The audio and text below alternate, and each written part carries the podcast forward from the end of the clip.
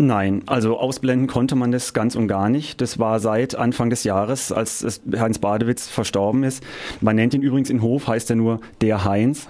Also als der Heinz gestorben ist Anfang des Jahres und die deutsche Filmwelt wirklich entsetzt war durch die Bank weg, war relativ schnell klar, ähm, dieser Mensch kann nicht ersetzt werden. Weder in seiner Funktion für das Festival, also er gilt als ausgewiesener Cineast, der sehr viel Ahnung hatte von Film, der sehr viel Ahnung hatte auch von filmischen Talenten, also der genau gesehen hat, welcher Regisseur kann was, wer wird mal was, wen möchte ich gerne fördern, indem ich ihn nach Hof zu mir einlade. Ähm, auf der einen Seite und auf der anderen Seite auch als Mensch. Also er galt als sehr, sehr herzlich, sehr freundschaftlich, sehr loyal. Die Leute haben immer gesagt, wenn er dich einmal gesehen hat und deinen Namen gemerkt hat, so, dann hat er dich nicht mehr vergessen, dann hat er dich zehn Jahre später auch noch umarmt, wenn er dich irgendwo in Cannes getroffen hat. Und ähm, da waren sich alle einig, diese Figur kann man nicht ersetzen. Man war sich aber auch sehr schnell einig, das ist jetzt die 50. Ausgabe, die hätte er gerne miterlebt, das geht jetzt nicht mehr, wir müssen es aber durchziehen in seinem Sinne. Und das hat man gemacht. Man hat drei Kuratoren installiert, die das jetzt für dieses Jahr interimsweise gemacht haben. Das war Alfred Holichhaus, der Vorsitzende von der SPIO, also der Spitzenorganisation der Filmwirtschaft in Deutschland, der Dachverband schlechthin, ähm, mit Linda Söfker, die die Perspektive Deutsches Kino auf der Berlinale leitet, diese Sektion, die sich um deutsches Kino kümmert, und einem Stefan, dessen Nachnamen ich leider gerade vergessen habe, von Sky Deutschland, der sich dort im Kulturprogramm betätigt. Und die drei haben im Sinne von Heinz Badewitz Filme ausgewählt. Denn, das ist auch ganz wichtig, Badewitz war nicht nur der Festivalgründer, er war sozusagen auch alleiniger Kurator. Also er hat entschieden, welche Filme laufen. Und dementsprechend waren ganz viele Regisseure, zum Beispiel Tom Tikwa oder Sönke Wortmann, ihm zu größtem Dank verpflichtet, weil weil die gesagt haben, hätte er mich nicht ausgewählt mit meinem Erstling vor 20, 30 Jahren, wäre ich niemals der Regisseur gewesen, geworden, der ich jetzt geworden bin. Und in diesem Sinne haben sie das gemacht. Und am Anfang war das Festival so ein bisschen mit angezogener Handbremse. Da hat man das schon gemerkt, dass, dass das überschattet wird. Das hat sich aber im Laufe der Tage etwas gelockert und dann wurde die Atmosphäre ein bisschen entspannter und dann hat sich das zu einem sehr, sehr schönen und sehr ähm, unterhaltsamen und kurzweiligen und freundlichen Festival entwickelt. Ja, klingt nach einem schweren Erbe. Wollen wir hoffen, dass die Hofer Filmtage dann trotzdem weitergehen. Heinz Badewitz hätte sich das vermutlich gewünscht. Ähm, ja, ähm, der Eröffnungsfilm war ein Film von äh, Chris Kraus, der unter anderem bekannt geworden ist für Vier Minuten und äh, Poll. Der Film heißt Die Blumen von gestern. Er ist sehr prominent besetzt mit Lars Eidinger, Hanna Herzsprung. Ähm, war das denn jetzt eine gute Festivaleröffnung im Sinne von Heinz Badewitz? Ich maße mir nicht an, das zu beantworten. Ähm, ich kann dir aber sagen, ob das eine gute Festivaleröffnung war. Und ich fand, es war eine gute Festivaleröffnung. Zum einen deswegen, weil Chris Kraus genau einer von diesen Regisseuren ist, der vor zehn Jahren seinen Erstlingsfilm Vier Minuten dort präsentiert hat und diese Präsentation seiner Karriere einen entscheidenden Kick gegeben hat. Und jetzt kam er mit seinem dritten Langfilm da an und das war ähm, ein ziemlich interessanter Film. Es geht um einen Holocaust-Forscher, gespielt von Lars Eidinger, der in einer schwäbischen Stadt ähm, in einer Institution arbeitet, die nichts anderes macht, als sich mit den Verbrechen des Holocaust auseinanderzusetzen. Und dieses Team arbeitet auf eine ganz große internationale Auschwitz-Konferenz hin. Und der Hauptdarsteller, die Hauptfigur dieser Holocaust-Forscher, mit Nachnamen Blumen, deswegen auch der Titel. Ist ein hochneurotischer Typ, ähm, Anfang 40, aber total schon Angst vom Älterwerden und Angst vor Haarausfall und furchtbar nervös und hat seine Aggression nicht im Griff.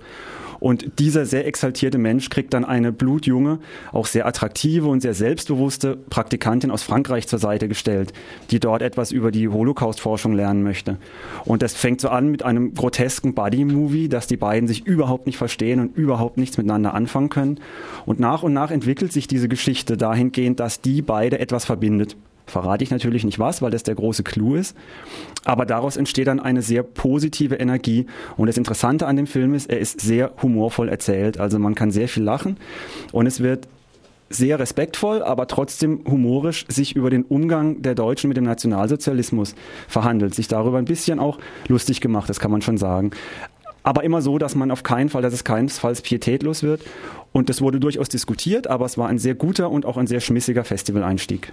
Es ist tatsächlich eher selten, dass äh, Deutsche sich auf eine humorvolle Art äh, mit dem Holocaust auseinandersetzen. Franzosen zum Beispiel oder auch Amerikaner können das, wie ich finde, stellenweise wirklich sehr gut. Es gibt auch schlechte Beispiele, aber die gehen einfach ganz anders damit um und es ist auch gar nicht immer schlecht, das eben auch mal von der etwas humorvolleren Seite zu sehen. Ich bin, nach dem, was du jetzt gesagt hast, tatsächlich sehr gespannt auf diesen Film. Anfang Januar, wenn ich es einhaken darf, ja. Anfang Januar kommt er ins Kino. Okay, ich gehe davon aus, dass wir den in Freiburg zu sehen bekommen werden und äh, freue mich dann schon darauf.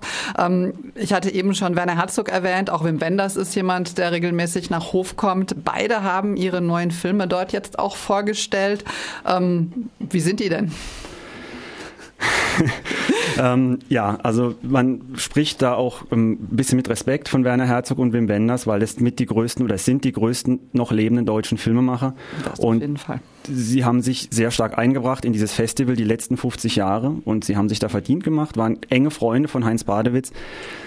Ja, Werner Herzog hat einen Film präsentiert, der heißt Sword and Fire. Da spielt Veronika Ferres die Hauptrolle.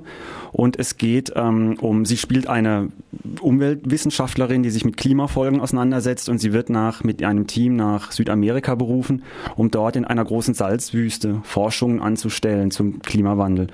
Und es fängt sehr rasant an. Also sie, dieses Team wird dann am Flughafen abgeholt und es entpuppt sich plötzlich als nicht eine Abholung, eine Entourage, sondern als Entführung.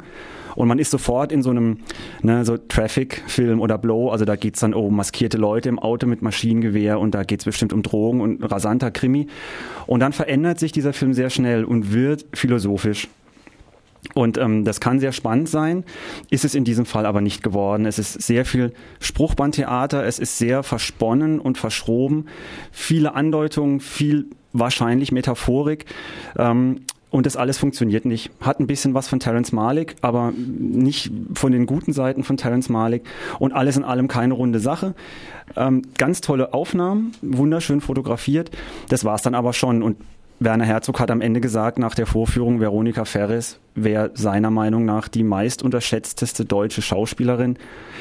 Und da gingen Rauen durchs Publikum, so weil die Leute das irgendwie gar nicht fassen konnten. Also das, der fiel so nicht ganz auf fruchtbaren Boden, dieser Film. Ja, Werner Herzog ist mir mit Queen of the Desert ja schon ehrlich gesagt so ein bisschen auf den Keks gegangen, weil das genau dasselbe ähm, Phänomen war.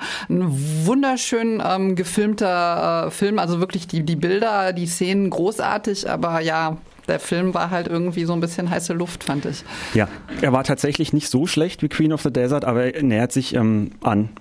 Und der zweite Film, Wim Wenders, das war ein sehr, sehr schöner, ein unglaublich poetischer Film, der heißt Die schönen Tage von Aranjuez.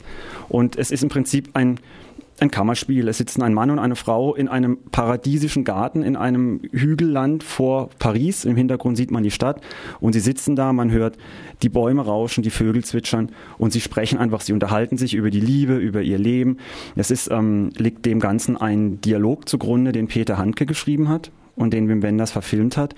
Und wunderschön, kontemplativ und ähm, poetisch aber auch ein wenig zäh. Und vor allem, das kam jetzt in diesem Fall noch dazu, er lief auf Französisch mit deutschen Untertiteln in 3D. Also wenn Wenders hat jetzt schon den dritten Film nach Everything Will Be Fine und Pina in 3D gedreht. Es war ein bisschen viel und es war ein bisschen langatmig und man sollte zumindest Peter Handke und diesen Dialog kennen, um diesen Film genießen zu können. Ich behaupte, wenn man das beides nicht tut, dann wird es sehr schnell langweilig. Okay, gut, dann äh, werden wir uns jetzt die Lektüre fest vornehmen, äh, bevor wir den Film schauen. Ähm, ich habe dann in einem Fernsehbeitrag noch was ganz Interessantes gehört, nämlich dass in Hof selbst Vegetarier ähm, zu Bratwurstessern werden. Was hat es denn damit auf sich? Ähm, ja, äh, es gibt zwei Sachen, die in Hof eine Rolle spielen. Das ist nicht, sind nicht nur Filme, sondern darüber hinaus zwei Dinge. Das sind zum einen der ganz berühmte Bratwurststand direkt vor dem Zentralkino, der da, so sagte man mir es, seit 50 Jahren schon steht und Bratwürste verkauft, die wirklich, wirklich exzellent sind, die hervorragend sind. Ähm, und man kommt aus dem Kino raus, man guckt den Film zu Ende, man geht raus, entweder rauchen oder Bratwurst essen. Und dann stehen aber auch da Veronika Ferres und Co. am Bratwurststand ähm, und essen diese legendären Bratwürste. Es gibt aber eine ähm, vegetarische Alternative, sogar eine vegane. Also da ist man ganz nah am Puls der Zeit. Und das ist also, das gehört zu Hof dazu, Bratwurststand. Und das andere, das ist ein Fußballspiel, das am Samstagmorgen um 10.30 Uhr ausgetragen wird. Die eine Mannschaft. Also vor dem Wachwerden quasi. Tatsächlich, es stimmt genau vor dem Wachwerden. Ich habe mir das angeschaut und die eine Mannschaft sind ähm, Schauspieler und Regisseure. Mhm. Zum Beispiel früher mal, mittlerweile nicht mehr, Wim Wenders und Werner Herzog. Mittlerweile eher so die aktuelle Garde.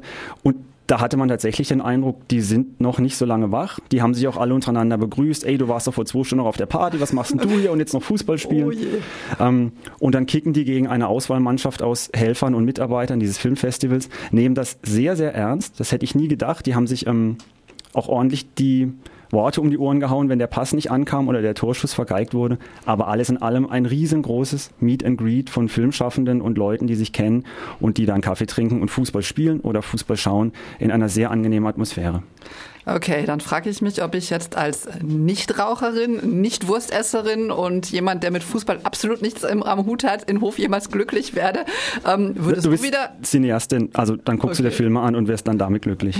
Ja, und du würdest, so wie das klingt, vermutlich auch jederzeit wieder hinfahren. Ja, auf jeden Fall. Kann ich jedem nur empfehlen. Ist auch ein sehr, sehr, sehr angenehmer Kontrapunkt zu den großen Festivals, zum Beispiel in Berlin oder Cannes, weil es einfach eine entspannte, familiäre Atmosphäre ist und die Filme sehr interessant sind. Natürlich nicht alle gut, aber auf welchem Festival gibt es das schon? Sehr sehenswert, sehr lohnenswert und es wird auch eine 51. Ausgabe geben, das ist ähm, sicher.